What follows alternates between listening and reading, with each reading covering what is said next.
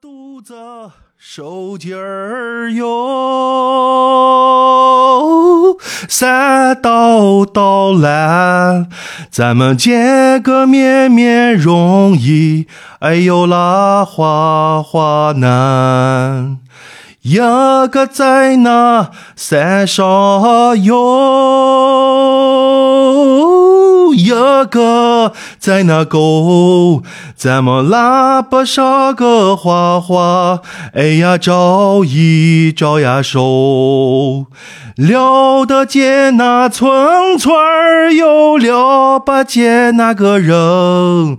俺那个蛋蛋泡在。哎呀，啥好好凉！太棒了，太棒了，太棒了！我听到第三句就开始听不懂了，给大家稍微解释一下这首歌的歌词。好，这个名字叫做“泪个蛋蛋抛在沙蒿蒿林”哈，这个一听就很陕北，对，非常的陕北。这个里边用到了陕北方言里边最。最最最最显显著的这种叠音啊叠字，就是翻译过来就是说，大概说我的眼泪掉在呃沙蒿林里边，沙蒿是我们那边的一个一个一个比较特色的一种植物啊。然后大概的意思其实就是说，呃，一对情侣嘛，见面容易，但是很难彼此聊天或者是。第二句话好像讲的是这个意思。对，然后呢说，呃，一个住在山上，一个在那个沟底，然后这远远能够。呃，看得见，所以可以招一招手，但是彼此讲话也听不太清楚啊，就听不见。然后呢，聊得见那村村，聊不见那个人。聊其实就是那个瞭望的瞭，就是能看得见那个村儿。哎，陕西话里边那个聊咋的？是那个聊咋的？是好美的意思。聊咋的？呃，大概就这个意思吧。就是说，其实一对情侣，然后彼此是心意相投的，但是往往又是见不到面，然后只能招一招手啊，彼此就靠这个空气啊，互相去。猜，或者说互相去了解对方的一个心意，大概就这个意思吧。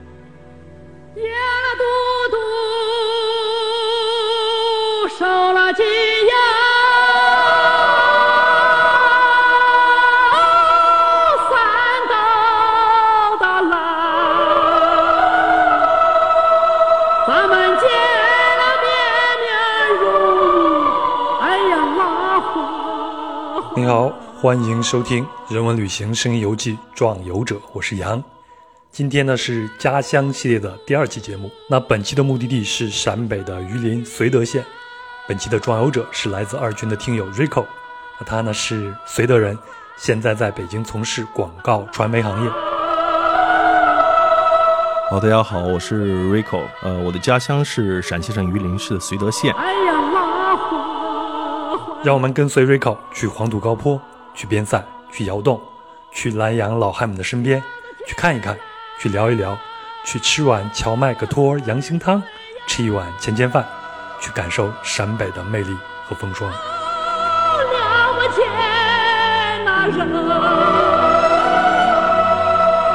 现在插播一个寻人启事：如果您有独特的视角，有比普通人深入一点的探索精神，去观察和发现自己的家乡，也有分享的欲望，请您联系我。微信添加“壮游者二零一八”就可以了，也就是“壮游者”的拼音全拼加上二零一八。那非常期待能在“壮游者”这档节目里边听到您家乡的故事。最后呢，如果您喜欢本期节目，欢迎转发给身边的朋友。您也可以通过公众号“壮游者”的文章下面的“喜欢作者”对本节目进行直接赞助。好了，您准备好了吗？我们出发了。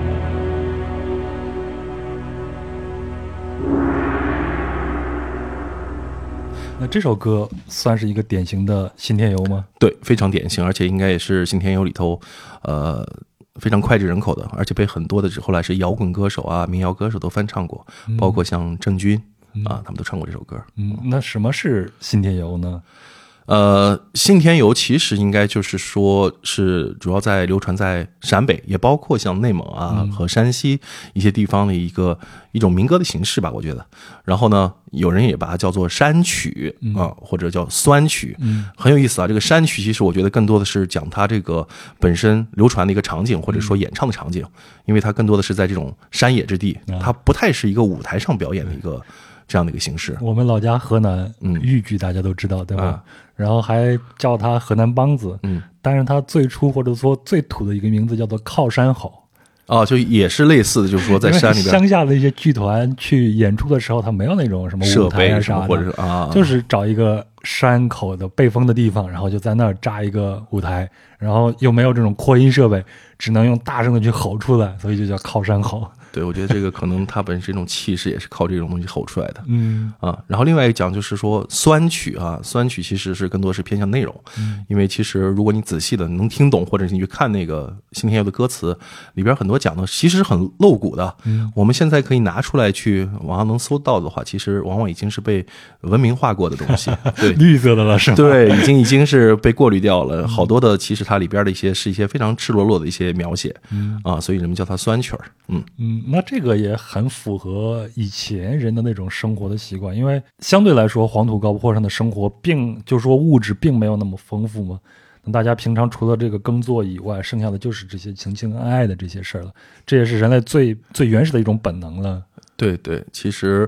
呃，因为最开始这个信天游吧，然后其实他最开始的这种，比如说创作者或者演唱者，我们那边说其实是那些经常会在这个路上哈，就是一些什么行脚的脚夫，嗯啊，他们需要去运输啊，或者说真的是走西口啊等等之类，嗯然后或者还包括了一些可能是需要每天啊、面对着大山，然后一个人在那孤零零的这种蓝洋老汉，嗯。他们在这种环境下的话，其实也是很无聊，或者说，那你想想，这时候脑子中想点刺激的、带劲儿的东西，我觉得可能也是他们的一个创作源泉吧。我觉得，蓝洋老汉就是放羊的是吗？对，蓝洋老汉就是放羊的，哦，对对对。就是拦截的那个拦。对拦截，他主要是说把这些人控制在这一块儿，拦拦在一块儿，因为他最主要动作就是拿着他那个杆子，然后去让羊有秩序的去朝一个方向去行进嘛。哎，你跟我说这个，我脑子里边勾画出来这个画面，就是一个穿着那种羊皮袄，羊皮袄，对，然后翻出来一点白色那种皮毛，然后头上缠了一个头巾。那就是毛呃，那叫叫叫那个羊了肚子手巾儿，就是这个。对你刚才唱那首歌，第一个是不是就这个？对对对，羊了肚子手巾儿，三道道蓝，嗯。我记得在我小时候，大概就是八十年代，我还是在上小学的时候，就中国的歌坛就突然刮起了一种叫做西北风。对对对，就应该是在一九八七年的春晚上，有个歌手叫航天奇，他唱了一首《信天游》，然后就从那一年以后，然后你那个时候大街上都会有卖那种各种磁带，嗯。而且还有那种 就是下乡去演出的那各种剧团，嗯，然后里边就大量的就开始唱这种黄土高坡这样的一些歌了。所以我对陕北的第一印象其实是来自于新天游的，来自于这些流行歌曲里边的。对，其实他用了“信天游”这个名字嘛，但其实我觉得那时候人们可能因为再往前哈，其实大家对陕北的印象可能更多来自于说当初那个中央红军啊，在陕北去怎么去这个小米加步枪，对，小米加步枪，哎，怎么去转战陕北啊？这些故事啊，等等之类，它是和这些什么红闪闪的红星啊、革命圣地啊这些东西相关的。那后来，其实我觉得从比如八十年代末九十年代初的时候，呃，从这个流行音乐坛起来这样一个风潮，它的确是有很多人啊参与到创作里边来讲的话，我觉得更多的是人们从一种比较猎奇的心态，因为。其他地方好多歌曲都去歌颂过，什么美丽的什么五指山万泉河啊，对啊，都是说俺家乡美啊，哎，对，都是这种山明水秀的感觉。但人们对这个这种陕北或者西北的这种感觉，其实是往往是模糊的。他对这种对自然的风光其实是不了解的。所以这时候，我觉得这样的一个风潮的兴起，其实可能是是是是人们的这种，我觉得猎奇心理在驱使。而且我感觉在《新天游》这一系列的这种歌曲，以这种形式创作这种歌曲里边，有很多就是关于这种情爱的这种描写、感情的描写。在八十年代末和九十年代初的时候，这个在当时的社会上是难能可贵的一种风气，所以我觉得这个可能也是触达到这种普罗大众心理的一种很好的一种形式了。社会毕竟也没有那么开放，正在走向开放的阶段。对，是李谷一的这个这个这个什么相恋刚刚被人们允许哈，被人们允许所听到的时候，那时候有这样的一个非常呃，你可以说是非常的有力量的、非常野性的这样子的一种一种情感表达方式，去歌颂爱情啊，去唱这种自由的东西的话，我觉得其实应该大家觉得会很新鲜。对，那咱们就聊了半天信天游了。听友们也一定知道，我们今天啊就是要聊陕北。那 Rico 给大家介绍一下你自己，你你你生活的地方是什么样子？好，呃，陕北这个顾名思义就是陕西的北部哈，其实可能很多人也知道哈，但是我再再稍微再赘述一下，呃，陕西呢，其实自上而下，它它从这个地图上来看的话，有点像一个从北往南嘛，对吗？对对对，有点像一个，它地图上看起来会比较像一个半蹲着的，然后像作揖的，或者是有人说射箭的这样的一个兵马俑。啊，对，然后呢，整个自北往南的话，我们会把它从地理上分成三个部分，分别是陕北、关中和陕南。嗯，那整个这个陕北其实就是它的这个胸部以上的部分。呃，从这个呃行政地理上来讲的话，它其实包含了两个地级市，分别是榆林和延安。嗯，啊、延安更多的是和这些这些呃我们的这些呃中央红军啊，刚才已经讲过这些东西相关。那这个榆林其实就是在整个陕西的一个最北边儿。嗯，然后其实它离西安的距离啊，比它离旁边的几个省的省会，像这个银川，嗯，呃，像太原，还有这个呼和浩特都要更远一点。所以这个是一个四省的一个交界的地方吗？甚至是五省，它其实跟甘肃可能也挨着点儿啊啊。从整个陕北的这个范畴来讲的话，嗯啊，其实它其实呃整个来说的话，应该属于一个相对来说从呃地缘或者说民族上比较融合的一个地方嗯啊。然后呃整个这个陕北呢，从地形上来讲的话，它又会我们会把它划分成两块儿啊。然后南南边啊，我们主要是这个黄土高原的一个地貌，嗯就是这种以这个丘壑啊，这个丘陵为主。啊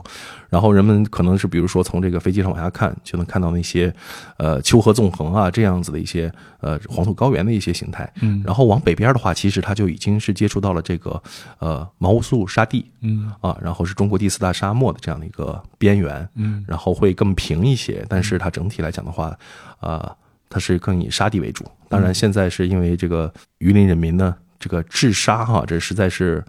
是是做出了巨大的贡献，也被这个联合国啊，全世界都已经认可了。所以说，现在基本上我们把这个毛乌苏沙漠已经基本上。呃，控制的非常非常的少了。嗯，然后今天看了一个新闻说，说之所以我们还留着一点的话，是因为还是要搞这个沙漠旅游，对，我们得留着点话题，可以去把它作为一个旅游资源来用了。嗯，呃，哎，那你的家乡绥德其实它也是在陕北的南部吗？呃，它其实，在榆林的南部，但是它在延安的北部，嗯所以说它其实应该处于整个陕北的一个呃腹地吧。中间的位置。对，而且其实从历史上来讲的话，绥德本身在这个整体的呃，在过去从历史上来讲呢，或者是从地理上来讲的话，它其实应该是属于一个比较重要的一个位置。嗯因为即使呃，它以前叫整个陕北这个地方叫延绥重镇，嗯然后整个治所其实是放在绥德的，嗯因为它是距离北边的长城和距离南边的这个延安都比较距离还是比较均衡的嘛。嗯，一个边塞地区嘛，对，然后又在长城以里，相对来说比较好控制一些。那也属于关内了。对对对，那直到现在，其实它这个地方的话，交通还是要稍微要好一些，因为我们的这个几条这个铁路啊，然后国道啊，都是在这个绥德在进行交汇的。嗯，你知道我对绥德最大印象是啥吗？米脂的婆姨，绥德的汉子。对，这这这句的话，一般就是别人在外头给我讲起来的话，我就会腼腆的一笑，然后告诉你说我代表不了我们那边的水平 可以的，可以的啊！你最起码身形挺吕布的。啊。对对对，说吕布是绥德人，这个是真的吗？呃，我们会更多的是在一些野史或者段子里边这么讲，因为这个吕布本身的名声，强行挂靠的是吧？对对，因为因为主要是因为呃，米脂已经把这个貂蝉给送到他们家了嘛，那我们觉得说这样的话，至少咱们。绑定一下，可能相对来说这个故事会更圆一下，对对对。但其实我们觉得，因为吕布的名声一般，所以说我们并没有以他为荣。相反的，我们呢在县城里边的这边塑起来一个塑像，其实是谁？韩世忠是这个宋朝的这个抗金名将和岳飞同时期的一位将领，嗯，啊、就是他老婆是绥德人。他绥德人，他是齐王，这是在我们现在目前在县里边能找到他家住的地方。啊，嗯哎，那像陕北这样的地方，我我总觉得它是 被西安的这个光环给笼罩住了。嗯特别是大家一说到陕西的话，你第一想到 icon 型的这种旅旅游的城市，一定是西安了吗？对，基本上我有时候会跟别人去介绍说，哎，我是陕西人，嗯然后别人会先入为主啊，我知道我陕西，陕西我去过，你们家是西安哪里的？嗯他会先觉得我说肯定是西安这边的。嗯啊，但这个事情其实怎么讲呢？就是说，在过去很长时间内的话，因为呃，陕北和这个陕南它从这个整体的这种经济体量上，或者它从它的一个地位上来讲的话，都是要呃呃弱于这个西安啊、以西安为主的关中地区要很多的。呃，所以说现在呢，呃，过去呢，其实我们是有时候会有这种感觉哈，但是现在呢，其实整个呃从 GDP 上来讲的话，整个榆林现在排陕西省第二，嗯，所以它其实也已经崛起起来了。尤其是最近，其实随着这个榆林的这个经济的一个增长，然后现在有好多的暴发户，啊，有矿了吗？对，真的是有矿。哎，这句话在我们那边的话，也讲出来的话，真的就是一个一个一个正常表达、正常问询啊。然后现在在西安，好多人听到哎陕北口音的这些人的话，他们会首先觉得说这个人可能很有钱啊。当然，他之后的话，他可能会有一些，比如说觉得说，哎呀，是土老帽啊，或者是暴发户啊等等这样的一些联想。但是他们会普遍的去泛泛的觉得说，啊，榆林县是有钱的。嗯，好，咱这个官方吹捧结束啊 咱聊点咱咱自己的私人的这些记忆。好，哎，你刚才说这个黄土高坡主要是陕北地区的南南边这那这一步吗？对就就你的绥德这个地区还属于这个黄土高坡对我们属于黄土高原的这个地方。嗯，所以所以你看，我小时候对陕北的印象，除了放羊老汉、信天游以外，还有一个就是窑洞。窑洞，你们那儿还有窑洞吗？对，窑洞其实就是整个黄土高原里一个相对来说比较，呃，比较典型的一种民居吧。嗯啊，然后其实我爷爷，然后包括我外公，然后他们家的话，其实都是窑洞。然后呢，呃，我知道就是。其实窑洞也是一个经常会被别人问起来说，你们家住那窑洞里边，难道不觉得瘆得慌吗？住在土里边什么什么之类的。但其实以我个人的一个体验来讲的话你，住过吗？小时候我住过啊，住过。窑是说冬暖夏凉，这是真的吗？是的，哦啊，它的这个夏凉是非常的，你你能够非常直接的去感感受到的，就是我们通常哈就会在就是一个窑洞的侧面再会开一个小窑，嗯这个小窑的是没有窗的，它可能就有一个小门，然后去接到我们整个这个窑洞里边。嗯。这个小窑的话是在过去我们那边当做冰箱来用的，啊，也就是在盛夏的时候，你要开那个门进去以后的话，你会觉得凉风嗖嗖的，嗯因为它本身是在在这个黄土层的内部的一样的东西。啊，这就相当于我们那儿夏天的时候，你会往地下打一个洞，然后把一些比较容易腐烂的东西给它放进去，对对对对对能当一个冰箱的作用。对对对对，你们这个是在山里边往侧面打打一个侧窑，对对，然后呢？的智慧啊，对对，我觉得他们一定还是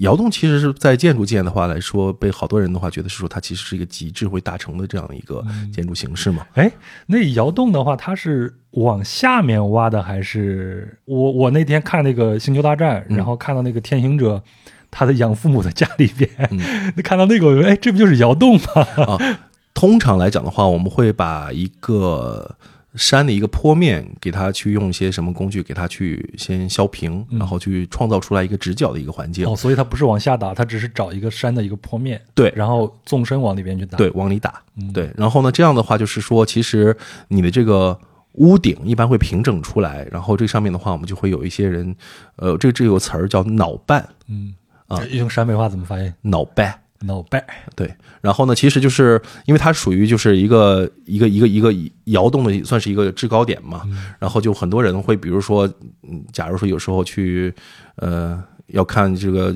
远行的亲人有没有回来，或者叫孩子回家吃饭的话，他们就会站在他们家脑瓣上。然后去对着下面沟里边去喊啊谁谁谁，赶紧回家吃饭啊，什么之类的。相当于我们那儿的，我小时候住的那些平房，然后大家就上到这个平房屋顶。上，哎，对对对对，我觉得到现在啊，村子里边都没有必要装电话，你站在一个高处喊一下就知道了。每到吃饭的时候，总能听见村里面喊“大方回家吃饭啦 对，他可能是那个，就是因为他们我们那边都是山沟嘛，嗯。所以它其实我觉得这个整个这个从声学传播上来讲的话，那个环境特别好。对，它真的是，我有时候会在山上，我就去对着那些沟，然后去喊，你就会发现你声音会被这么一波一波一波的荡出去好几层。”。嗯，哎，再讲讲窑洞，那窑洞里边是不是就是像咱们正常的这个房间一样，分个好几个房间这样子呢？以前哈，就是一般来说的话，窑洞里边最核心的应该是两个，你不能叫家具哈，咱们就是说两个两个最重要的部分的话，一个是炕，嗯。呃，然后一个是灶台，嗯呃，通常我刚才讲的是说，那个夏天我们的凉，这是是是比较能好理解的。冬天的话，它的这个暖和呢，一方面是因为它本身有这个黄土的一个保暖性，同时的话，它是靠这个灶台去把这个烧起来，传到炕里边。对，传到炕里边来。哦，和咱们河北包括东北的农村的这些炕的原理对对是一样的。对对对对。然后呢，现在年轻人的话，他们有时候会在里边的可能会放床啊，或者一些新式家具啊什么的。然后其实呃，现在的年轻人还住有的有的还有我甚至我们在那边的话，就是近几年会有窑洞宾馆。啊，他会把整个就做成窑洞的这种这种这种形式，但里边的话，他会把这个做的非常精致，有很多很现代的家具啊等等之类的。但是它的里边的这种像炕啊、炕桌啊，然后这些灶台这些东西会保留下来，然后作为一种比如说人们去寻找一些呃这种文化的啊，或者说这种体验这种东西相。当于住民宿了嘛，对吧？对对对对对对。现在还主要是一些商业连锁的酒店在做这个事情，嗯，哎，那我还有一个好奇点啊，就是它，你像里边有炕，包括有这个灶台，那它那个烟怎么出去呢？一般来说的话，烟会通过它的炕底，然后这个炕底的话会有它这样一个烟道，然后从墙里边去，最后从脑瓣上出去，哦还是从顶上出去的？，顶上出去，但是它这个设计就要把这个完全给它保留下来。对，要打通的，嗯，哦，有意思，有意思。你现在你你还有这个窑洞吗？对，在我们老家的破败的院落里边呢，我还有两，我还有两眼这个斜窑，斜窑就是说它不是，它其实不是在这个山坡里边挖出来的，它是在旁边平地上的话，然后我们用石头砌起来的。我用石头砌起来。石头窑，对，但是也是保持了窑洞的那样子的一个规制。我们那边住窑洞的话，大家其实觉得很多老年人喜欢住窑是喜欢有外，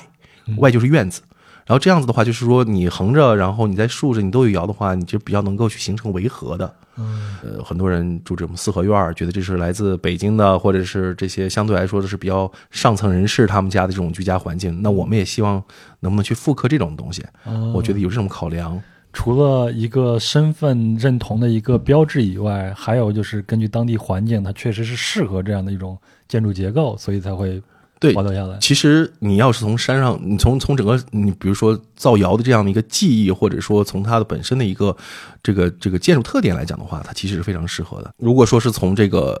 坡上给它去削一个面儿出来的话，其实你在里边再深挖一点，然后削两个面儿出来做的话，也是一样的。你小时候住窑洞有没有发生过啥故事呢？跟我分享一个。我自己住窑洞的经历其实还好，但是呢，呃，这个就还挺挺吓人的。是我表弟他以前住窑洞的时候，他会因为他们会有时候会有些什么小动物啊，比如说什么蝎子，啊，然后因为蝎子会很喜欢在这种、哦真的是哎，在潮湿的这种抓这这种蝎子都是跑到那个黄土坡上去抓的。对他们是很喜欢在这个这个黄土里边去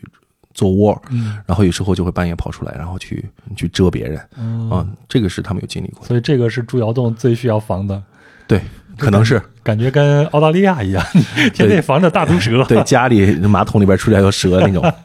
嗯，但是你跟自然共存嘛，你就要去容忍这些，包容这些事情。嗯，那那现在现在是不是大部分人都已经除了农村的一些地方，大部分人都已经不再住窑洞了？对，现在基本上的话就是，呃，我们现在新农村建设也是给农村去盖楼嘛，嗯，然后村子里边的人越来越少了。其实很多人的话都跑去了县城里边，嗯，呃，然后甚至去更大的城市里边发展。呃，现在基本上以我们村子为例，基本上的话，每年也就是在过年的时候啊、会有一些呃年轻人或者壮年人回家，然后一起过年，因为家里可能还有老年人在。嗯，或者是每年的，比如说像清明啊，像这个十月初一这些时候是我们上坟的时候，嗯，然后才会有一些人回去。其实去一下祖宅，一起去聚一聚，让他有点对人烟味儿。那现那这样看来的话，那做那些窑洞宾馆的还是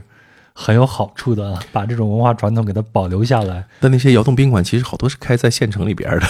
它其实是给外来的游客去体验的。它是斜窑吗？搭起来的吗？对对，现呃没没有，它有的也还是从这个山里边去挖出来的洞，它或者是从以前的一些传统的窑洞里边进行改造的，啊、改造出来的。回去创业吧，回去咱们开两眼这个窑洞宾馆，做个民宿多好啊！这个我们班同学倒是真的讨论过这个事情，但我对这个商业模式还是有点存疑。讨论的结果是啥呢？呃，觉得说还可以再等等。嗯就是说那边还不是一个非常热门的旅游目的地，是吗？呃，我觉得可能还不是。其实整个以榆林为例吧，就开始去打这个旅游牌、文旅牌的话，也是近几年的事情。嗯因为它过去的话，一直以来的话，它的这个产业的这个或者是支柱型产业，南边的话主要还是一些像农业啊、呃为主。那北边的话，之前是啊、它是比较偏向这种游牧基因的哈，但是因为这个确实有矿，嗯，然后是现在主要是以这个能源化工为主，所以说现在其实去的人也都是搞商务的，不是搞旅游的。对对对对对，搞商务的人住啥窑洞啊？对，人家都是住大宾馆啊，所以说其实现在我觉得可能未来保不齐，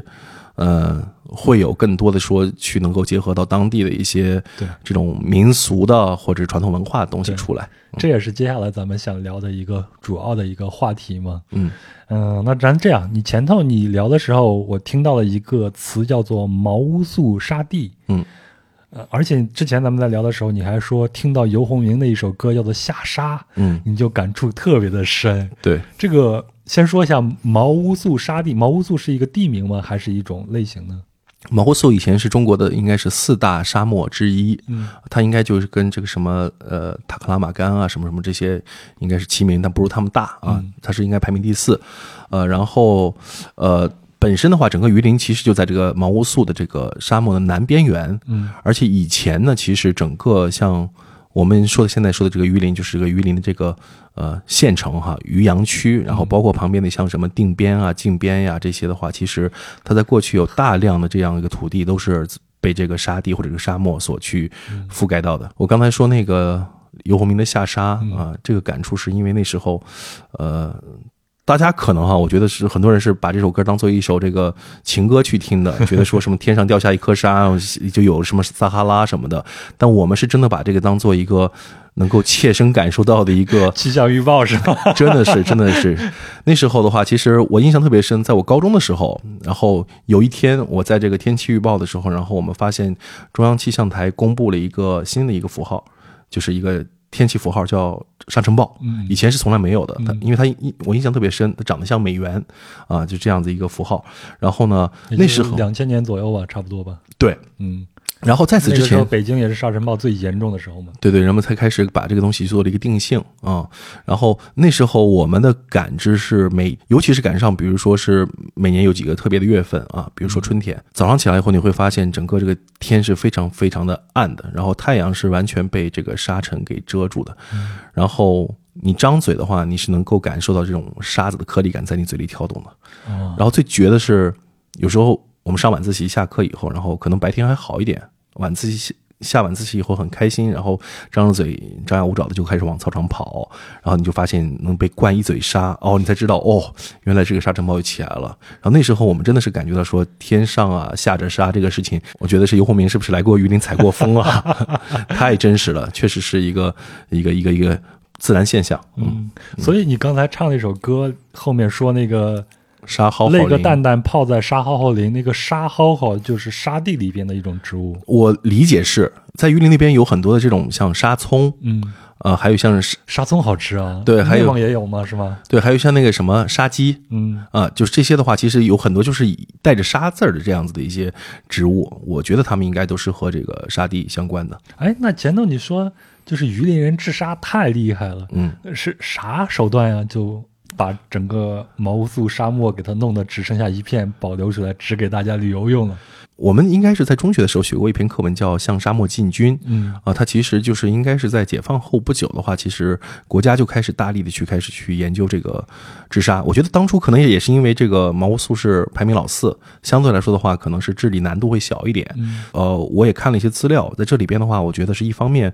呃，是技术上的一个革新推动嘛，包括他们有这种什么。在飞机上一种养种治沙，然后还有这个不断的去寻找更加适合在沙地里边去生长的经济作物或者其他的作物，然后最重要的其实说我们这边有一群真的是堪称啊，是是是是把这个沙魔，然后控制在遏制在他们的这个手下的一些人，里边比较典型的像这个牛玉琴、时光银，还有不浪河女子治沙连等等这些，他们是个群像，他们确实是用了几乎毕生的一个心血，然后再去做这个事情。我们小时候，我们的植树节是每一年做的非常非常的扎实的这样一个节日，三月十四号是吗？十二号，十二号。十二号，我小时候也是经常这样去每到植树节的时候，大家就就组织我们所有的学生出去种棵树啊啥的。对对对，但是我印象特别深的是，我前两天就是就前两天，我一个同学在群里边给我们发了一张照片，说他在老家，然后拍了张照片，他说：“你看远处那些树的话，应该都是我们当初上学的时候种下来的。”哇，那感觉真的是很不一样。嗯，就是以前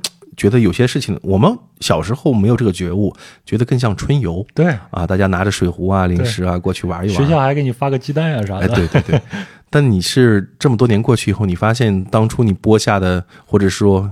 栽下的一个小树苗，现在变成一个确实，呃，在那片土地上去牢牢的去抓着土地或者抓着大地的这样的一个大树，不能叫参天大树吧？我觉得那种成就感我们还是有的。所以说，其实这么来看的话，我觉得榆林治沙的成功应该跟我们每个榆林人都有关系吧？嗯，那你也变成中年了嘛？是是是是，我这也是为这期节目我就做准备嘛，就看资料说你们榆林相当于这个黄土高坡的北部的一些边缘，对吗？对，榆林的北边儿其实是应该是已经属于黄土高原往北的偏沙地了。啊，对对，其实我们应该就是它的这个边缘就在榆林里边儿。那我就看了一下，就是说为什么这个黄土高坡能形成？因为我对这个非常感兴趣，因为小时候就听好《黄土高坡》这首歌嘛。嗯它是地质学家们大概是这样说的，就是说在距今两三百万年前后的那个新生代时期，在现在的俄罗斯西伯利亚一带，就经常会刮起一种狂暴的冬季飓风，然后这个飓风呢就一路南下，常常会把沿途中的一些沙漠中含有石英、长石还有云母的粉粒卷裹上高高的云天，在经过一番十分遥远的长途搬运后，又以雨土的形式一再的降落到地面，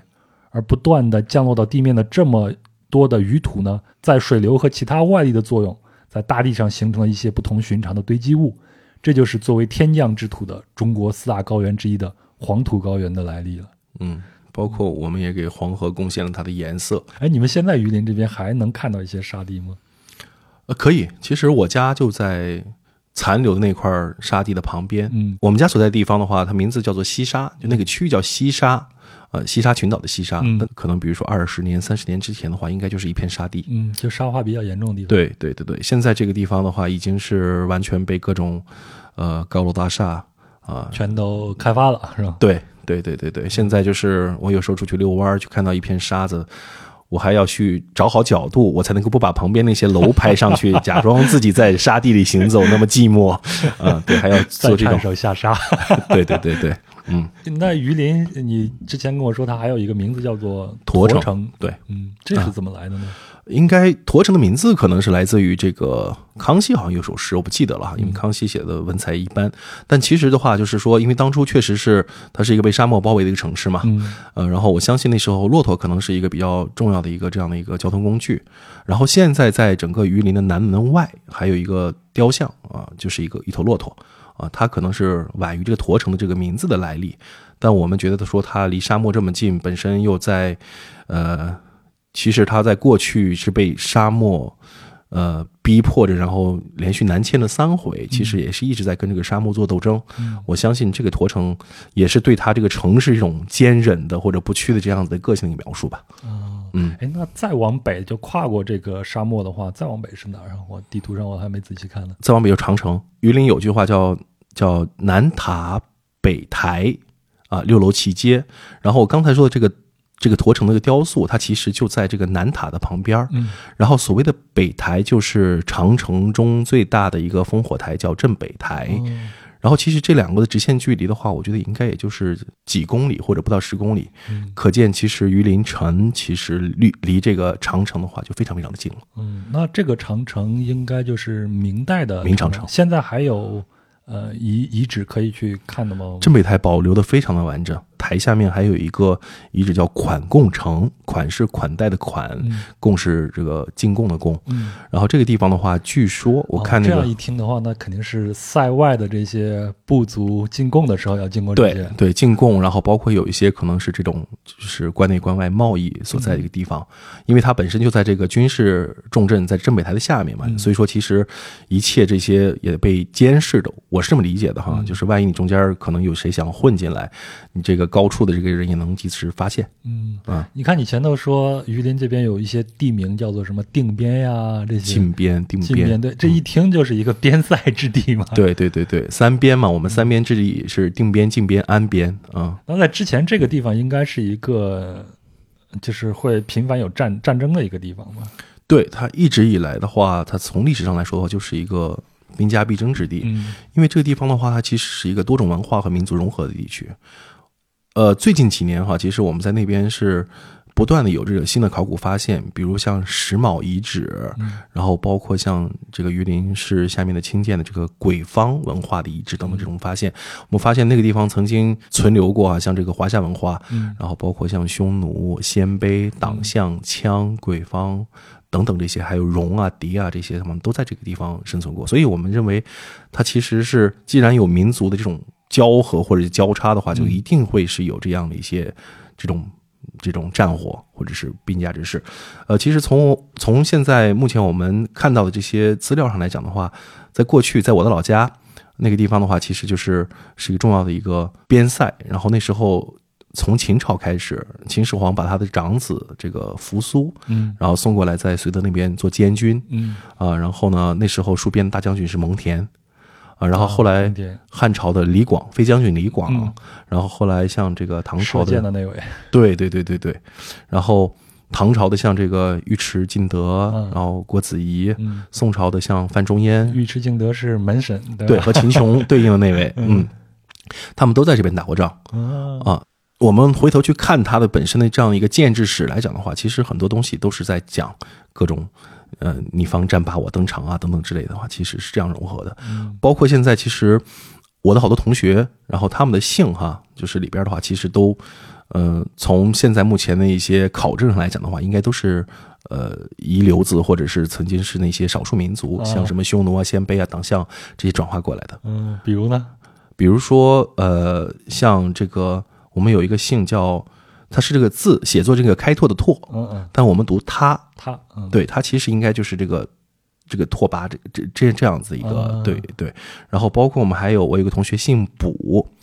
呃，占卜的卜，占卜的卜，嗯，对，但但他其实应该是来自于像一个虚伯还是虚卜这样子的一个少数民族的一个姓氏，嗯，还有这个我们那边姓贺的很多，就赫赫有名那个赫，对，嗯。然后还有这个就是李贺的贺，这个贺礼的贺嗯。也有，但是他们应该其实往往都是来自于之前那个呃就是大夏国的赫连勃勃的后代嗯。啊。就这块的话，其实算起来还应该挺多的，包括我外婆，然后她姓党，他们觉得说像的那个党，对对，那他们现在的这种外貌上还能看出来一些塞外人的这种，其实随着民族融合的话，其实你要说一看就是一个跟我们长得非常不一样的，不太多见了。嗯但是我曾经有过经历，就是尤其是在有时候我去一些乡下嗯比较偏僻的这种时候地方的时候，我会看到那些就是整个人走过来以后，他会非常有这种。呃，欧洲人面貌的这种特点的，比如说高鼻深目五官非常非常的明显，这种的其实还挺多的。我去甘肃的某些地方就有这样的一些直接的观感，迎面嗯。过来这些人，比如说停车场收费的大哥，嗯，啊走过来一看，这这是一个欧洲人吗？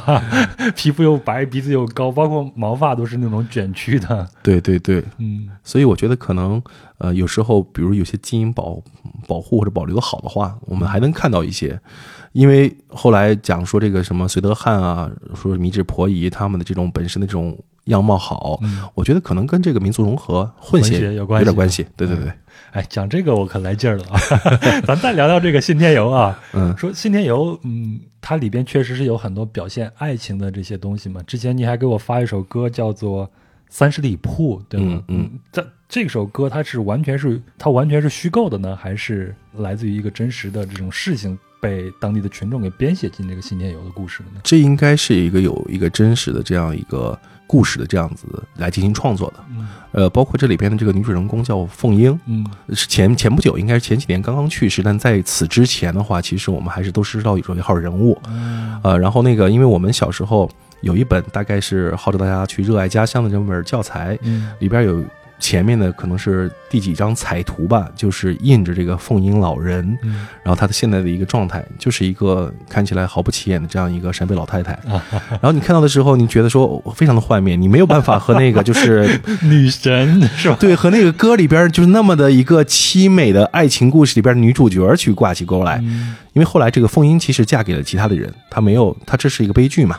所以说他们家里人会觉得说这首歌传唱的这些故事，其实是对他们家的这个名誉是有一定的一个伤害的，嗯所以包括他们家的后代其实是非常介意别人跟他们提这首歌的。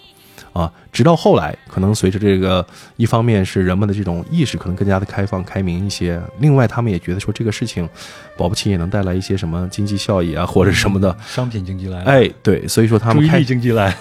他们开始接受这个事情嗯啊，但是没多久的话，其实风云老人本人就去世了嗯啊。那这个事情，呃，现在目前他作为一个整个这个呃陕北的这样的一个文化的一个符号，或者这里边的一个典型故事的话，其实、呃我们还是还是会聊起来，还是会包括在当地有一些这种文旅项目的运作中的话，也会提到。嗯，好，咱们来听一首这个《三十里铺》。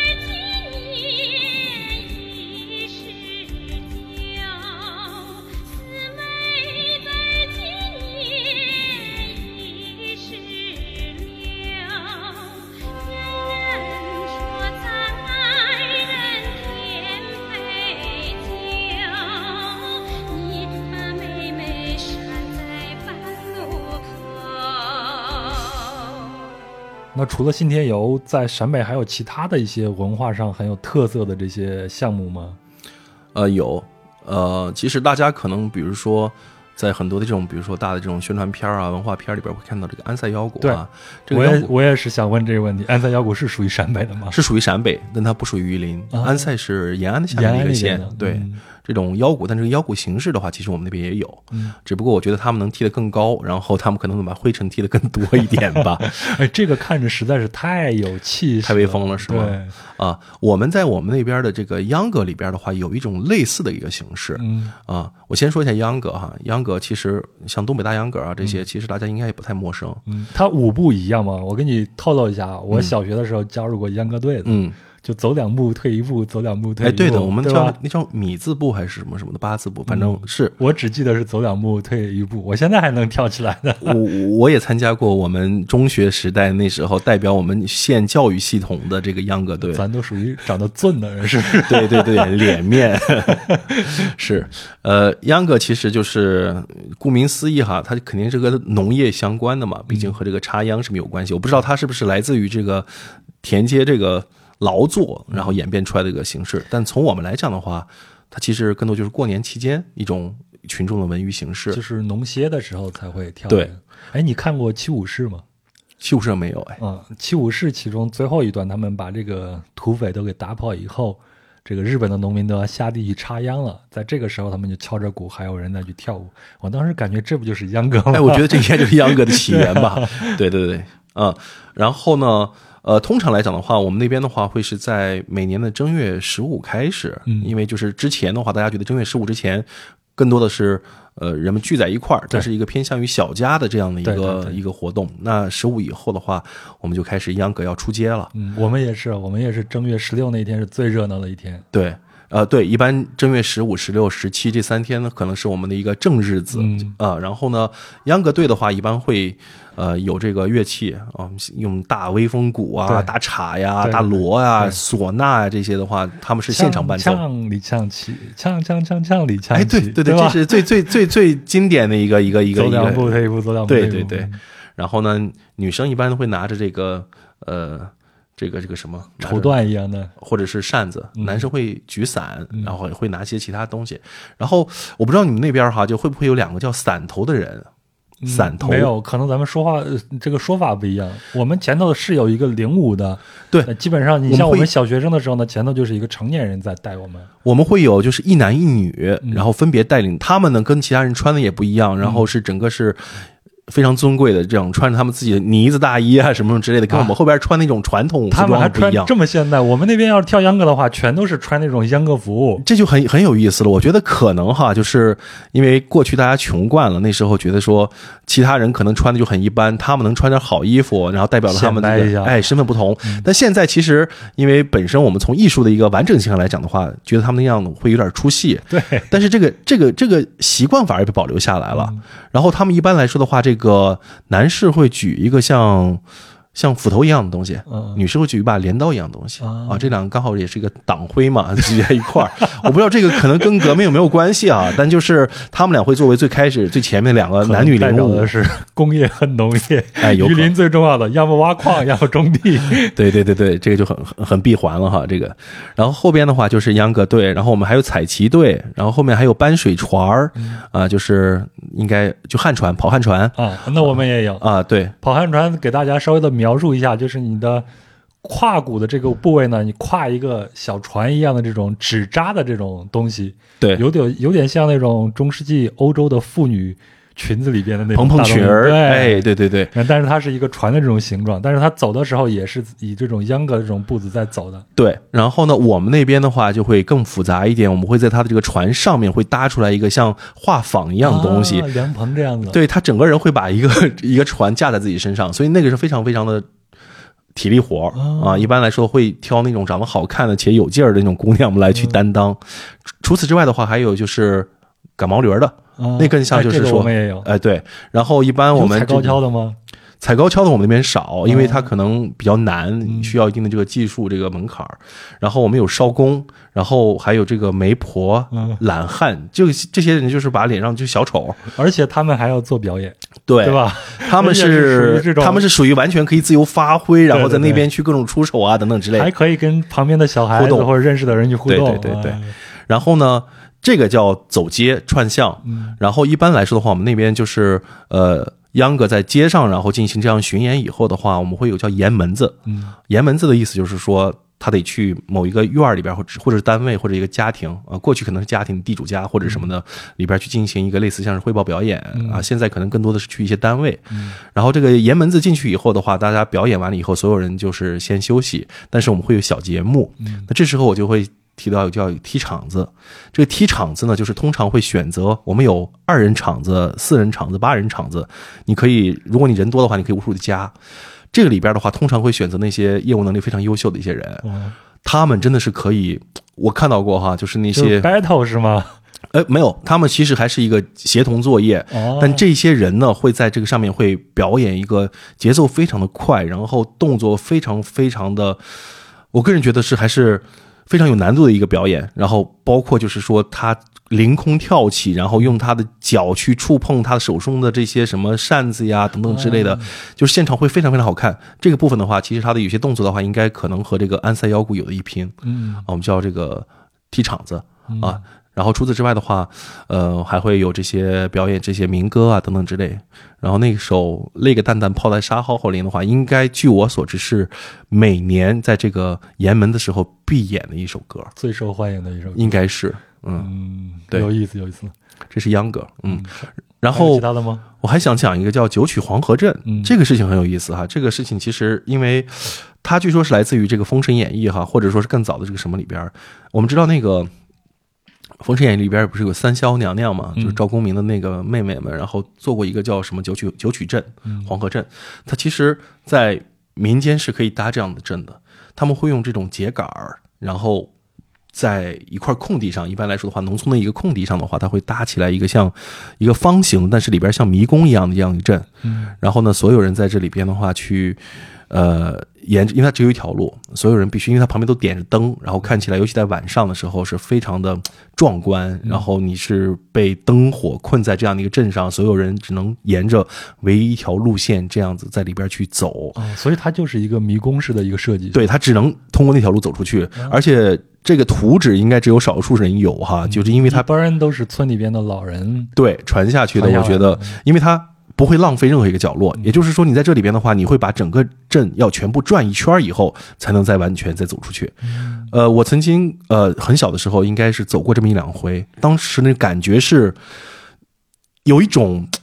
你完全被人控制的那种，就是你这种心理上的那种那种。它不能说不安全感，就更像是说，你觉得你被一种神秘的力量 嗯所去俯视，然后所去控制，然后让你必须乖乖的去把这个事情做完。然后这个这个状态下，我觉得我那时候精神是一种，是我觉得我自己可能跟这种文化这种很神秘的东西的话挨得最近的时候，很有意思，叫九曲黄河是。因为你那个时候太小了，对，不懂事儿，可能是。那那个时候就是是不是大家都要提个灯笼呀？什么正月十五的时候吗？晚上它这个好像不一定在正月十五去做这个阵，但是因为它本身的话，它的秸秆的每一个交接的部分的话，我们都会有油灯，嗯，所以它其实是完全是是是是串起来的，那个秸秆它旁边搭的高吗？挺高的。我觉得我的小孩，我是小孩的话，他其实是会比我的身高还会高一点。哦他人是不能说轻易就穿出去的。嗯，就是说你站起来看一下，其实你也是看不明白的，还是要在里面走。我相信，如果说没有这个无人机的话，一般人的话 其实是不太能够知道你你应该是怎么怎么能够快速的找到捷径的吧。太会玩了，对对对，其实我觉得就是创造一些难度，然后创造一些挑战关卡，让人们觉得说你们人还是能力有限，还是要乖乖的去顺从我们。我主观上是非常希望这样的活动能保存下来，但是这个问题。我就怕问出来以后给给我的是一个 现在可能答案，现在还有这样的，应该还有，那现在就是可能相对来说的话，因为就是它可能有安全隐患嘛，毕竟有这个明火啊等等这些，我们会现在可能把它做的更多，比如说这个以前的油灯，现在可能会变成像灯泡啊，或者这种彩灯啊，做这种东西，呃，那彩门子还有秧歌这些，现在的过年的时候还还有。哦，那很不错，都还有，我们这个是每一年的这个盛况，然后其实是很多人其实是内心还是蛮期待的东西。嗯，那这样的话，大家可以选择春节的这段时间去榆林那边玩，对。还能好好的感受一下这样的一个在疫情以前的话，有一个类似像是叫在叫什么呃什么榆林过大年这么一个文化 IP，好像是每一年从这个腊月开始到正月，它每一年每一天甚至都有不同的一些什么说书啊、道情啊、秧歌啊、社火啊这些表演。其实疫情的关系好像停了两年了，嗯，但后续的话大家可以再关注一下。太好了。我之所以就怕得到一个我不想要的答案，主要是因为我们那儿这些传统基本上都已经停下来了。啊，我记得我小时候，每年的正月十五和十六是我们小孩子们最期待的日子，嗯都可以出去看各种各样的表演。你比如像我刚才咱们聊那些，都是我小时候的记忆了。嗯，但是现在基本上都没有了。你们那边会有跳火或者转火这种习俗？我们那我们那有那我小时候有那种打梨花的这种习俗，就是打铁花空中那哦哦，现在在河北好像禹县什么地方还有，嗯但是现在也没有了。主要是青壮年们都出去打工了，没有人做这个事儿了，没有人在组织这个事儿了。哦。那我觉得我们那边可能相对来说还好一些，就是时不时的话，这些事情还会经常有，包括就是像这个我们叫转火塔塔嗯啊，这个发音很奇怪，叫火塔塔，嗯就是火塔的意思，然后围着转三圈儿啊，然后火塔是啥搭起来的？碳。碳。我们那边碳多，所以说嗯是碳。呃，火塔是炭，然后还有这个敲火，敲火就是跳火，嗯这个很有意思。这个是一般是用这个柴火，嗯然后就是会非常的高，火苗会非常的高，人从里边的话会去跳过去。啊人们觉得这个东西好像是能够去把自己身上的这些百病啊、邪祟给了去。啊然后有些家里人就会拿着这种被子啊、枕巾啊过来，在上面也火苗上面也会就会会这么晃一下。啊，有点像藏族人的微桑的这样的一种仪式，哎烧点桑叶啊、啥的，对对对对祈祷一下呀。对，然后这这几个也都是我们大概是正月十五、十六、十七这几天的一些玩法。哎呀，好向往，好向往！没事，今年去你们那儿过年吧。可以可以，来这打个广告。那咱们再聊一聊美食啊。好，没问题。提起来陕北小米，小米，对我们那边的小米应该是属于，因为呃，先这么说一下，就是刚才也一直在讲说我们有南六县、北六县之分嘛。南六县的话是比较典型的这种呃，是这个所以榆林一共是十二个县组成，十二个县，对，现在是有几个区啊，然后应该是，但整个一个县制的话，应该十二个县。南边的话，就是还是以这种黄河文化，以这种就是农耕为主，所以我们吃五谷更多一点嗯，啊。然后像小米、像九谷米对、豆子啊、什么土豆这些东西，我们都会种的更多一点。这个咱们基本上是一样。我我家玉溪的嘛，嗯基本上差不多。对，然后北边的话，它因为刚才讲的说，它其实已经是在这个呃，在这个边塞地区对啊，长城以北的话，他们就是吃肉啊这些的话，就更像是这些这个少数民族或者说 对这些游牧民族他们的一些吃法。对，这是呃，从我们那边吃的来讲的话，其实。本身啊、它是有一定的这个就地域上的一个分水岭啊，就我们吃的会南边的吃的，我们觉得我们吃的更精细一点，嗯，然后北边的吃的会更粗放粗犷一些。所所以你们会觉得北边的人、上头的人吃的更粗放一点。对我们是心里头是有这种优越感的，对。然后呃，我们这边的话，基本上因为确实本身一直以来的话，也是属于那种物资。在过去很长时间内不是特别的这个丰富，对，所以说我们基本上的话，很多这种好吃的哈，这种也会是放在这种相对来说一些过年啊、年节的时候，或者红白喜事上面嗯去吃。呃，我们那边过年的时候会吃叫呃吃八碗嗯啊、或者有时候比如说你今天出去要说你要参加个什么红白喜红白喜事的话，然后也会说你去吃好的。哦，这么一个这这么一个一个一个一样一样，我们那儿叫做三八场，就是说。呃结婚的时候讲究叫三八场，又叫八大碗。嗯那什么叫三八呢？就是三道凉菜，三个热菜，啊不是八个凉菜，八个热菜，八道汤，刚好是三八。二十四道菜是吗？就是场面的场，哦，这就是非常排场的，非常有排面的，顶顶配了是吗？对顶配。啊。然后那个就是小时候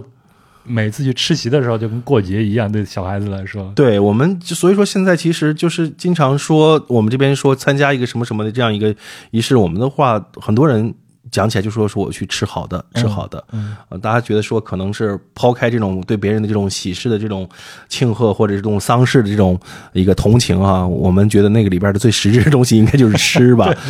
对，然后物质不发达地区基本上都这样。对，直到现在哈，就是虽然现在其实你超市嗯每天都在开放，所以说你其实是不用再去做很多的这种这种预加工食品了。对可是，在我们那边的话，其实过年的时候，像我们家都会去准备几道，比如说呃，像猪肉钻鸡、嗯丸子，嗯然后烧肉、嗯，冻肉。还有皮冻啊什么的这些东西。呃这些东西，对也会准备，但是我刚才说的那些都是肉，嗯，啊然后还有包括像这个什么酥肉、嗯酥鸡，还有蛋包肉等等这些。你们还有你们比我们更惊喜。我们那边一到大年二十五或者二十六的时候，嗯应该是二十六吧，二十六去割肉嘛，嗯。然后就意味着家长们要开始处理过年的时候吃的这些大量这些肉了，基本上都要过油锅给它酥一下，对对对对然后它容易保存嘛，我们叫酥肉，对对对吧？对对对，嗯其实就是，我觉得可能这个跟南北方不太一样。我觉得像南方的话，他其实是不是更喜欢就是现炒现做？人家有新鲜的食材啊，我们到冬天啥都没有啊。对我们可能确实是有些像，尤其是肉的话，就提前做好，然后完了以后上锅一蒸啊。对对对，那这个应该是比较类似的哎，。那个你们那个八大碗儿，咱们就说这个热菜啊，嗯是不是也是就是鸡啊、猪肉啊、什么红烧肉啊这些凑成一桌？对，大大概刚才我讲的就是嗯叫五魁八碗十三花，嗯呃，但是其实五魁八碗十三花不会同时上，嗯啊，通常呢，它应该讲的是三个不同的级别。那相对来说的话，比如说这个呃小一点的级别啊，或者说级别轻一点的话，那我们就五魁上五道菜。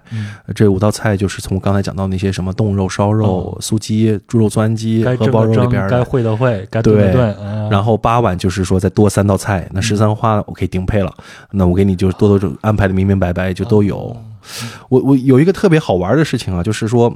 现在基本上的话，我其实我更喜欢去呃去就是这种相对来说比较接地气儿的人家家里去吃好的，嗯，因为很多人有时候比如办婚事或者干嘛的话，他们就直接去去酒店了。去酒店了嘛，那个感觉就就就就你就纯粹吃了，我吃你们陕北的这个八大碗儿是在西安吃的，饭店里边吃你就。饭店吃对吧？但是你要去，比如说人家的这个家里边去吃这个，就感觉完全不一样。我大概给你描述一个场景哈，就是说，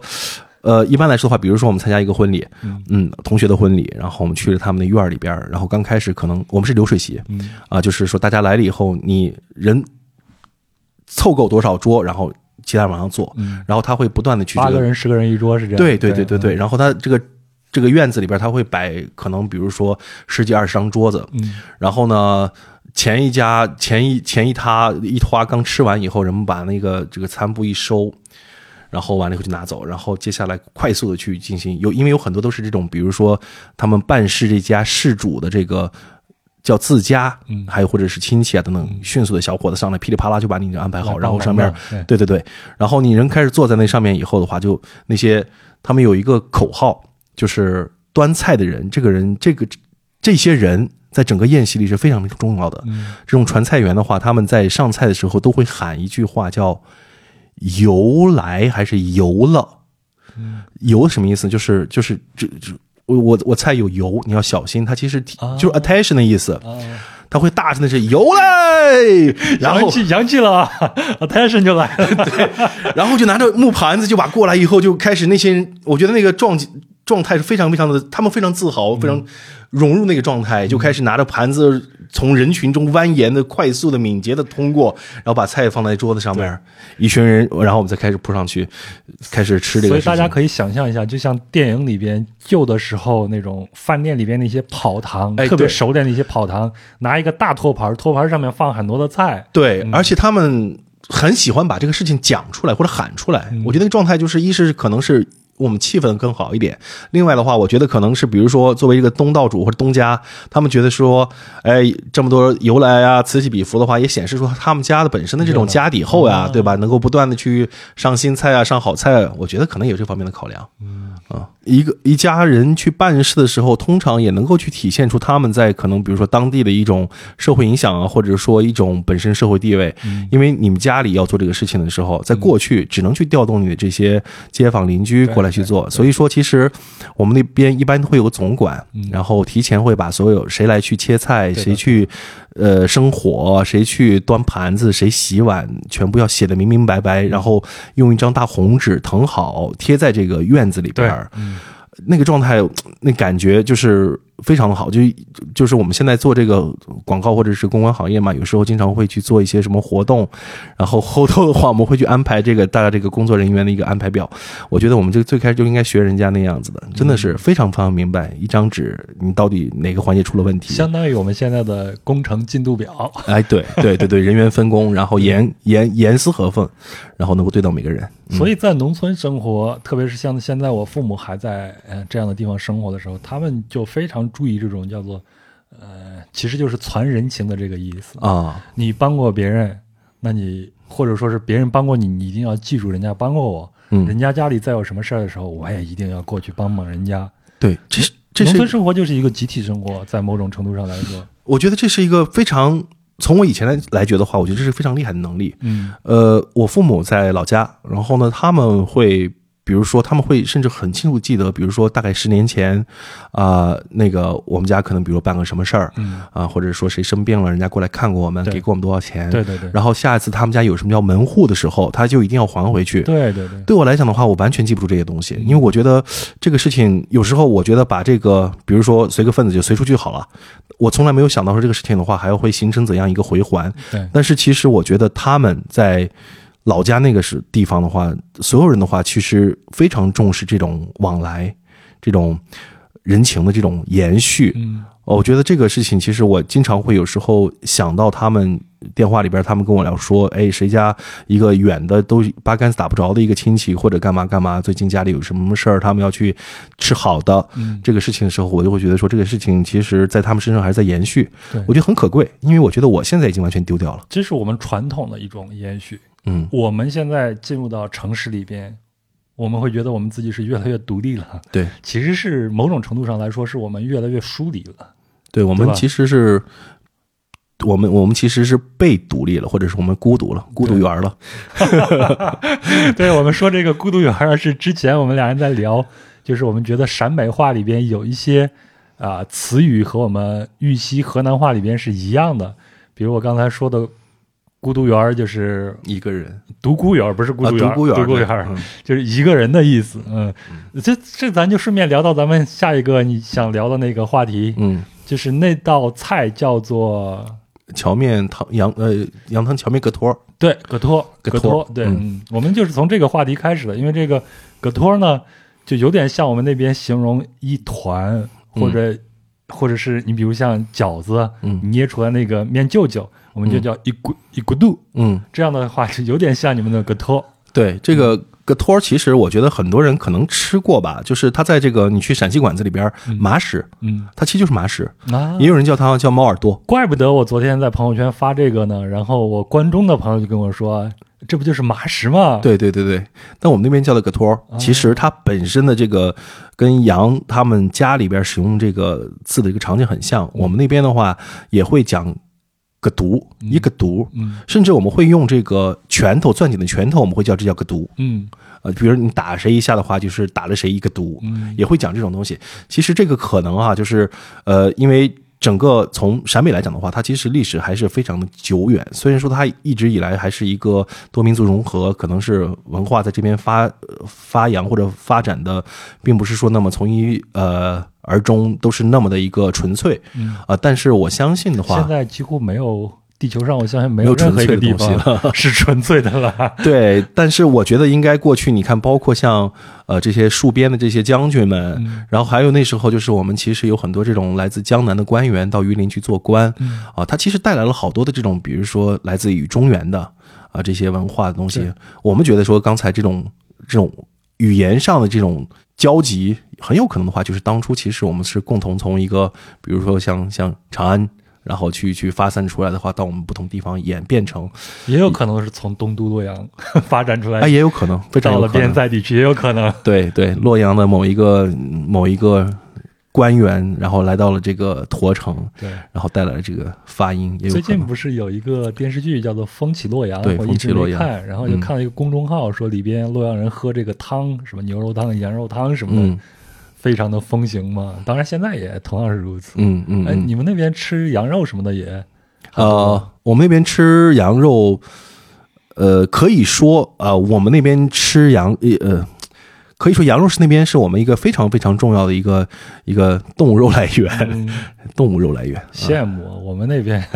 我小时候其实吃肉还也也也还好，但是更多的是猪肉。嗯。如果吃到羊肉的话，那就是打牙祭了，改善生活了。呃，我们那边因为是过去很长时间内的话，它其实是养羊的，嗯。包括我记得那个我老家，然后曾经还有过一个给自己贴了一个外号叫“微笑的养羊之乡”，啊、就是说他们那边养很多，我们那边养羊主要是两种，一种是绵羊，一种是山羊，嗯。呃，我们吃的都是山羊，因为我们觉得绵羊是有膻味儿的，嗯。然后呃。由羊肉派生出来的一些这个美食也非常多。其实最负盛名的话，应该是我们那边，呃，绥德的四十里铺镇，然后有个叫四十里铺羊肉面，嗯，四十里铺，咱们刚才聊的是三十里铺，三十里铺。对我们那边中间差十个十里呢。对，它不在一个地方上，但它其实我们那边好多名字都是以这种就是呃像驿站一样的话，多少里多少里去，还有像什么五里店儿啊、十里铺，这都有。哦，那跟北京的这个什么东三条啊、东四条啊，这样差不多嘛。对对对对对对对。然后像羊肉面，然后还有像这个呃衡山的这个这个这个铁锅炖羊肉，嗯还有羊肉丁丁饭嗯，等等，还有羊肉丁丁饭？羊肉丁丁饭的话，其实把羊肉剁成肉丁丁，哦然后跟小米和其他的一些粗粮在一块蒸，嗯最后蒸出来以后的话，它这个米非常非常的一个呃。非常的口感非常的细腻，它很黏，然后在你在吃这个就是像吃一个像八宝饭一样的过程中的话，它又能够吃到这像羊肉的一个、哦一个一个所以它是一个咸口的。咸口的。啊，我们那边的话很少吃甜口的东西，嗯，对。所以直到现在影响到我现在的话，我对这个甜食的话也是兴趣不是特别的大。嗯。啊，不能欣赏甜品了是吧？呃，还是可以的，只是说我从我的基因上来讲的话，我没有那么去追逐甜品。嗯，哎，那你看刚才咱们提到那个葛托啊，葛托，葛托，然后我就看到有一种食物叫做荞麦葛托羊心汤，嗯。然后它还有一句话呢，叫做死死活活香根上。嗯，一听这就是生死相许的这个意思，这俩东西有多配啊！其实哈，这个又回到了我们这个这个呃信天游，呃，这里边的话，它其实本身刚才你觉得这两句话好像看起来，很多人会觉得说，乍看过去觉得没有什么特别的关系，嗯它其实使用到的是信天游里边的一种我们叫赋比兴里边的兴啊，那个赋。简单的说一下，赋就是说直接去表述，对啊，那这个比是比喻，打比方。那兴呢，其实就是说前半句它其实更像是一个兴发，就是它是一个发出来这么一个话题，但它其实跟后边没有严格的逻辑关系。但你要深层次探讨的话，可能会比如说像刚才杨提到的说，这个呃荞面葛托尔羊心汤这两个是这两个事物本身里边内在的这种关系是非常非常的近的，它应该是一个食品上的 CP 啊，所以说你在吃的时候，你你会感知到这好像是人之间的关系非常的近。对，所以才死死活活相跟上。对，这就是我们这个信天游里边的这个这个这个赋比兴的兴，就是这样子的一个太有。文化了。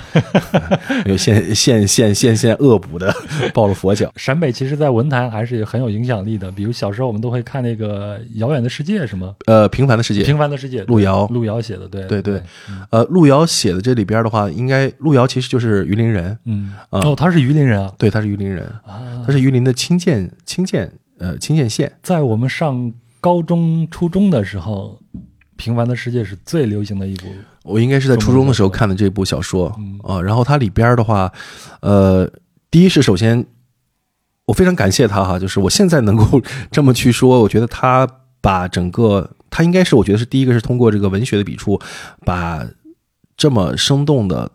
或者是这么多层次的，然后这么多情的一个陕北去介绍给很多的外来读者的。对，然后第二点的话，就是我觉得他帮我一个土生土长的陕北人去重新认知了这个地方，嗯。因为我们发现就是读他的这个小说里边的话，我会有很多的这个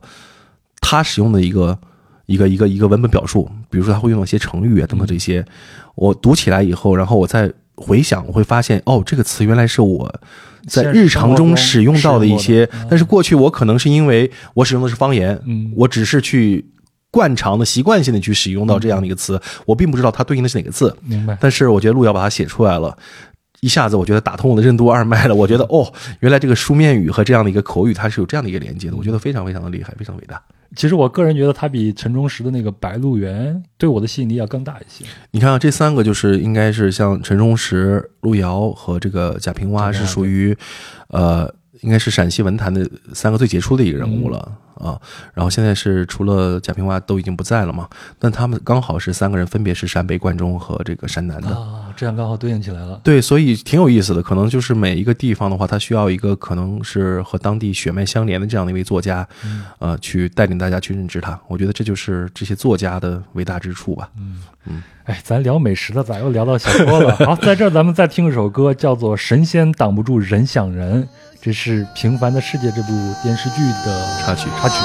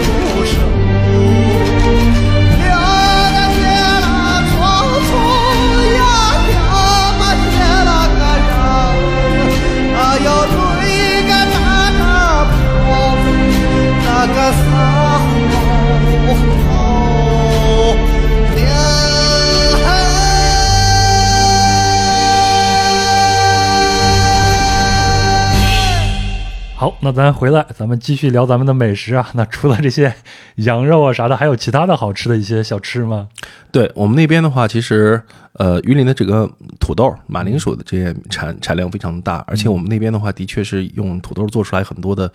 呃很好玩的一些食物哈，比如说好玩的食物。对，因为它名字就很好玩儿，呃，比较可能大家知道的比较多的是洋芋擦擦，啊，还有黑愣愣。嗯，哎，那你们绥德是不是盛产油旋呀？哦，这个我们叫油旋油旋，啊，对，它是一种面食，嗯，它的做法呢，其实哇，这个。这个真的是说你很久不吃的话，在你聊到这个名字的时候，我现在流口水的一。想起这个，我也流口水。为啥呢？是因为我小时候啊，就在我家的外面的那条大街上，嗯就有一个做油旋的一个老头。哦，你们家也叫这个名字吗？对，，他就叫油旋，我们就加一个儿化音叫油旋哦，我们叫油旋儿，啊、那咱基本上差不多嘛码。事儿吧？嗯它就像一个烧饼一样，但是烧饼那个上头呢是跟就或者说我们看那个大树的年轮，对，差不多就是它那个样子。是一层层的这样的一个一个包起来的这样一个东西，对对对，然后它非常的酥脆，对尤其是刚刚出炉的时候，然后你会把它那上面那些所有那种渣渣还还先捏下来，先吃了哇，那吃法的一模一样，嗯确实是这样子。我小时候五毛钱一个，最开始对对，我们是五毛钱一个来着，然后油饼是比它再瓷实一些，那个是四毛块四毛钱，嗯但现在我们那边的油旋，我记得已经涨到了两块钱了吧？哇！我小时候吃油旋儿啊，就是我妈给我的一个很大的一个奖励了，就是你考试考好了，今天比较乖，比较听话，可以吃这个，第二天给你吃一个。嗯因为你像普通那种牛舌头馍呀，或者白面馍呀，可能就是两毛钱一个。嗯但是油旋儿呢，它是因为有油嘛，油也大，嗯，又好吃，五毛钱一个。对我们一般来说吃油旋的时候，我们会搭配，要么搭配荞面碗坨儿，嗯啊、它是用荞面蒸出来的一个像碗一样的一个碗状的这么一个一个一个东西，然后最后拿着刀，然后再片成片儿状，然后这么来吃的一个东西。然后有时候会淋上干子啊，就是猪肝啊，或者是有时候还会放什么铝板肠啊等等这些。然后还有一种就是黑粉，黑粉是用一个。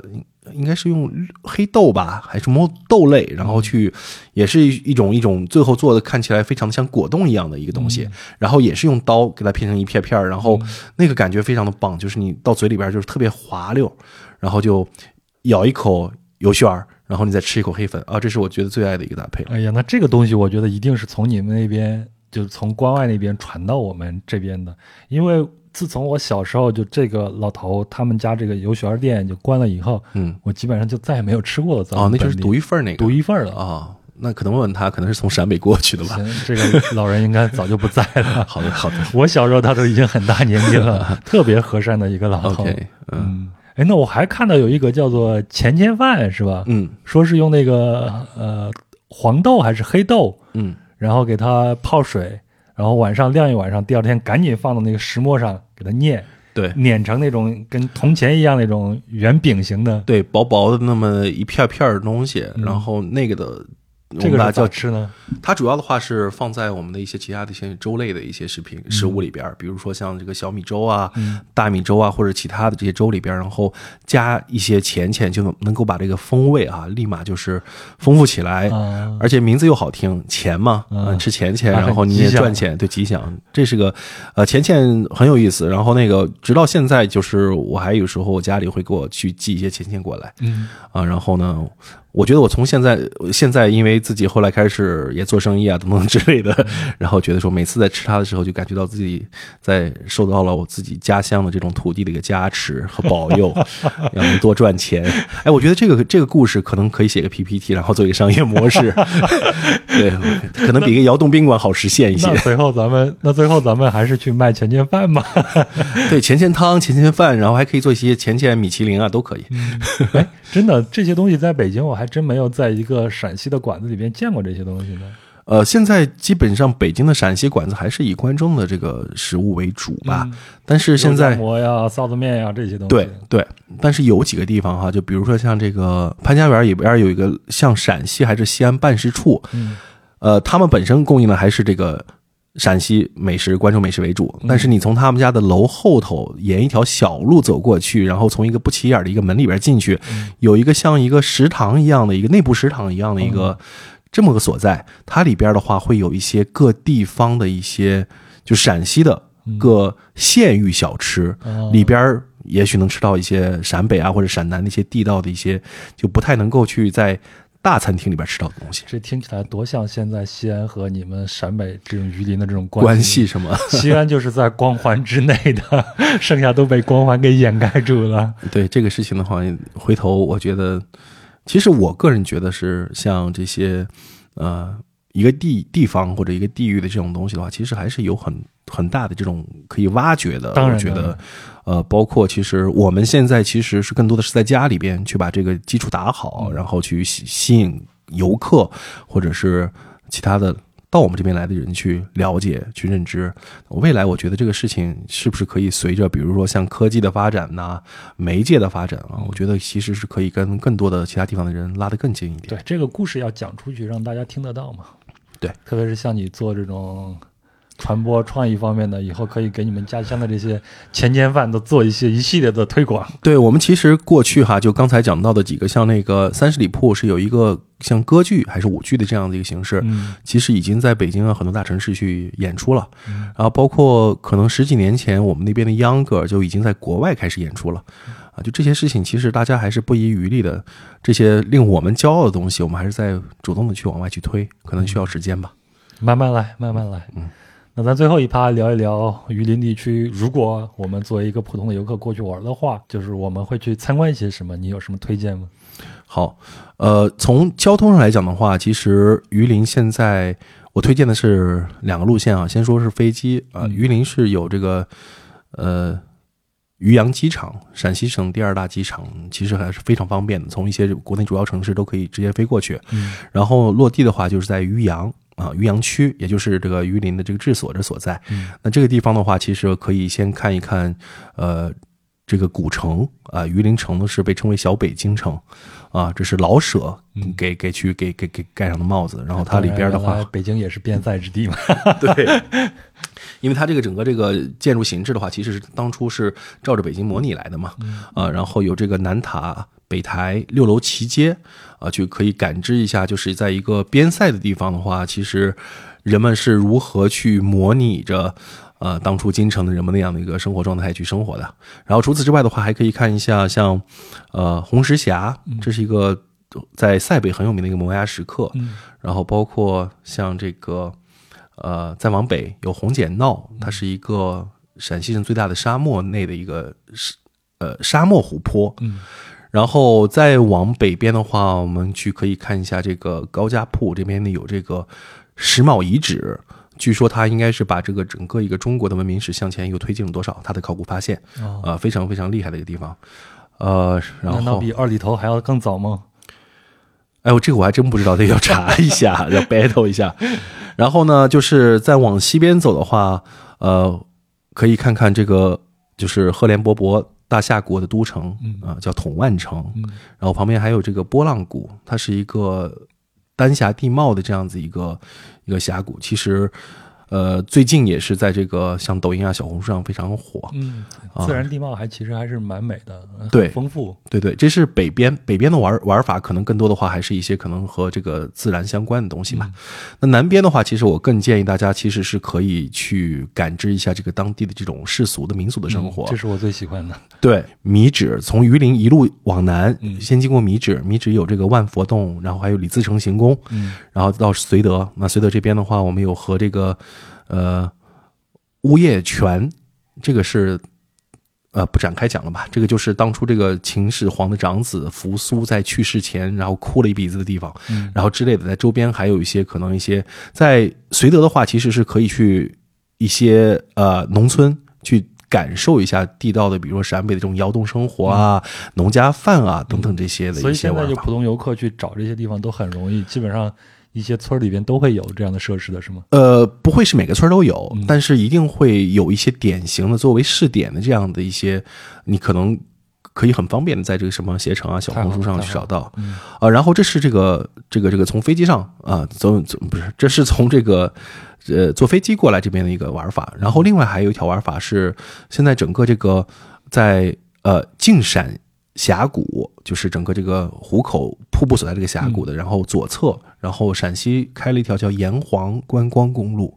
这条公路的话，会从榆林最北端，然后一直到下面到这个呃。到韩城吧，应该是到这个陕西和河南的交界了。嗯啊，这个地方的话，其实也是可以一路去玩下来的。它可以去玩一些类似像是什么白云山啊，然后还有一些呃二郎神，然后也可以看一下这个两个最近的县城，跨省的县城，陕西的府谷和这个山西的保德，然后两个县城是隔河相望，等等这些。其实我觉得，因为本身现在目前来讲的话，其实我觉得自驾是很多人呃来到榆林的这样一个很主要的采取的一个交通形式，因为它比较方便，可以随时停下来去去感受一下。因为榆林整个来讲的话，它还是陕西省最大的一个，就从从面积来讲的最大的一个市，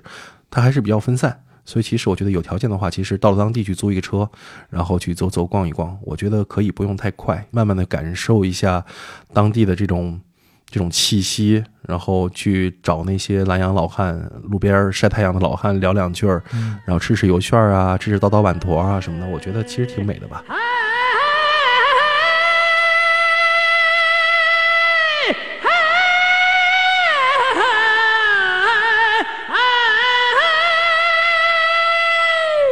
好了，这期节目就到这儿了，还是用《泪个蛋蛋抛在沙浩浩林》做结尾吧。我觉得这首《信天游》也挺美的。非常感谢瑞口的分享，也感谢您的陪伴和聆听。那希望这期的故事呢，能够让您对陕北、对黄土高坡的生活有个初步了解。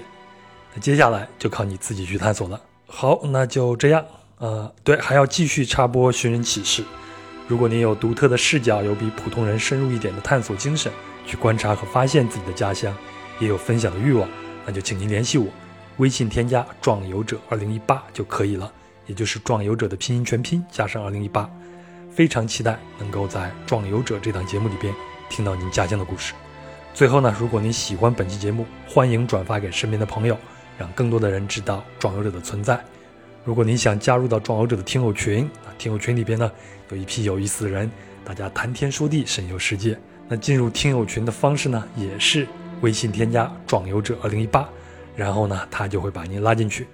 最后，壮游者是一档独立播客，非常期待和需要您的赞助，也就是说，我需要您的包养。那您呢，可以通过公众号“壮游者”相关文章下面的喜欢作者，对本节目进行直接赞助就可以了。那本期相关的图片呢，也都会在公众号相关文章里面呈现。当然了，转发也是一种赞助啊。好了，那就这样，祝您一切顺利，咱们下期见喽。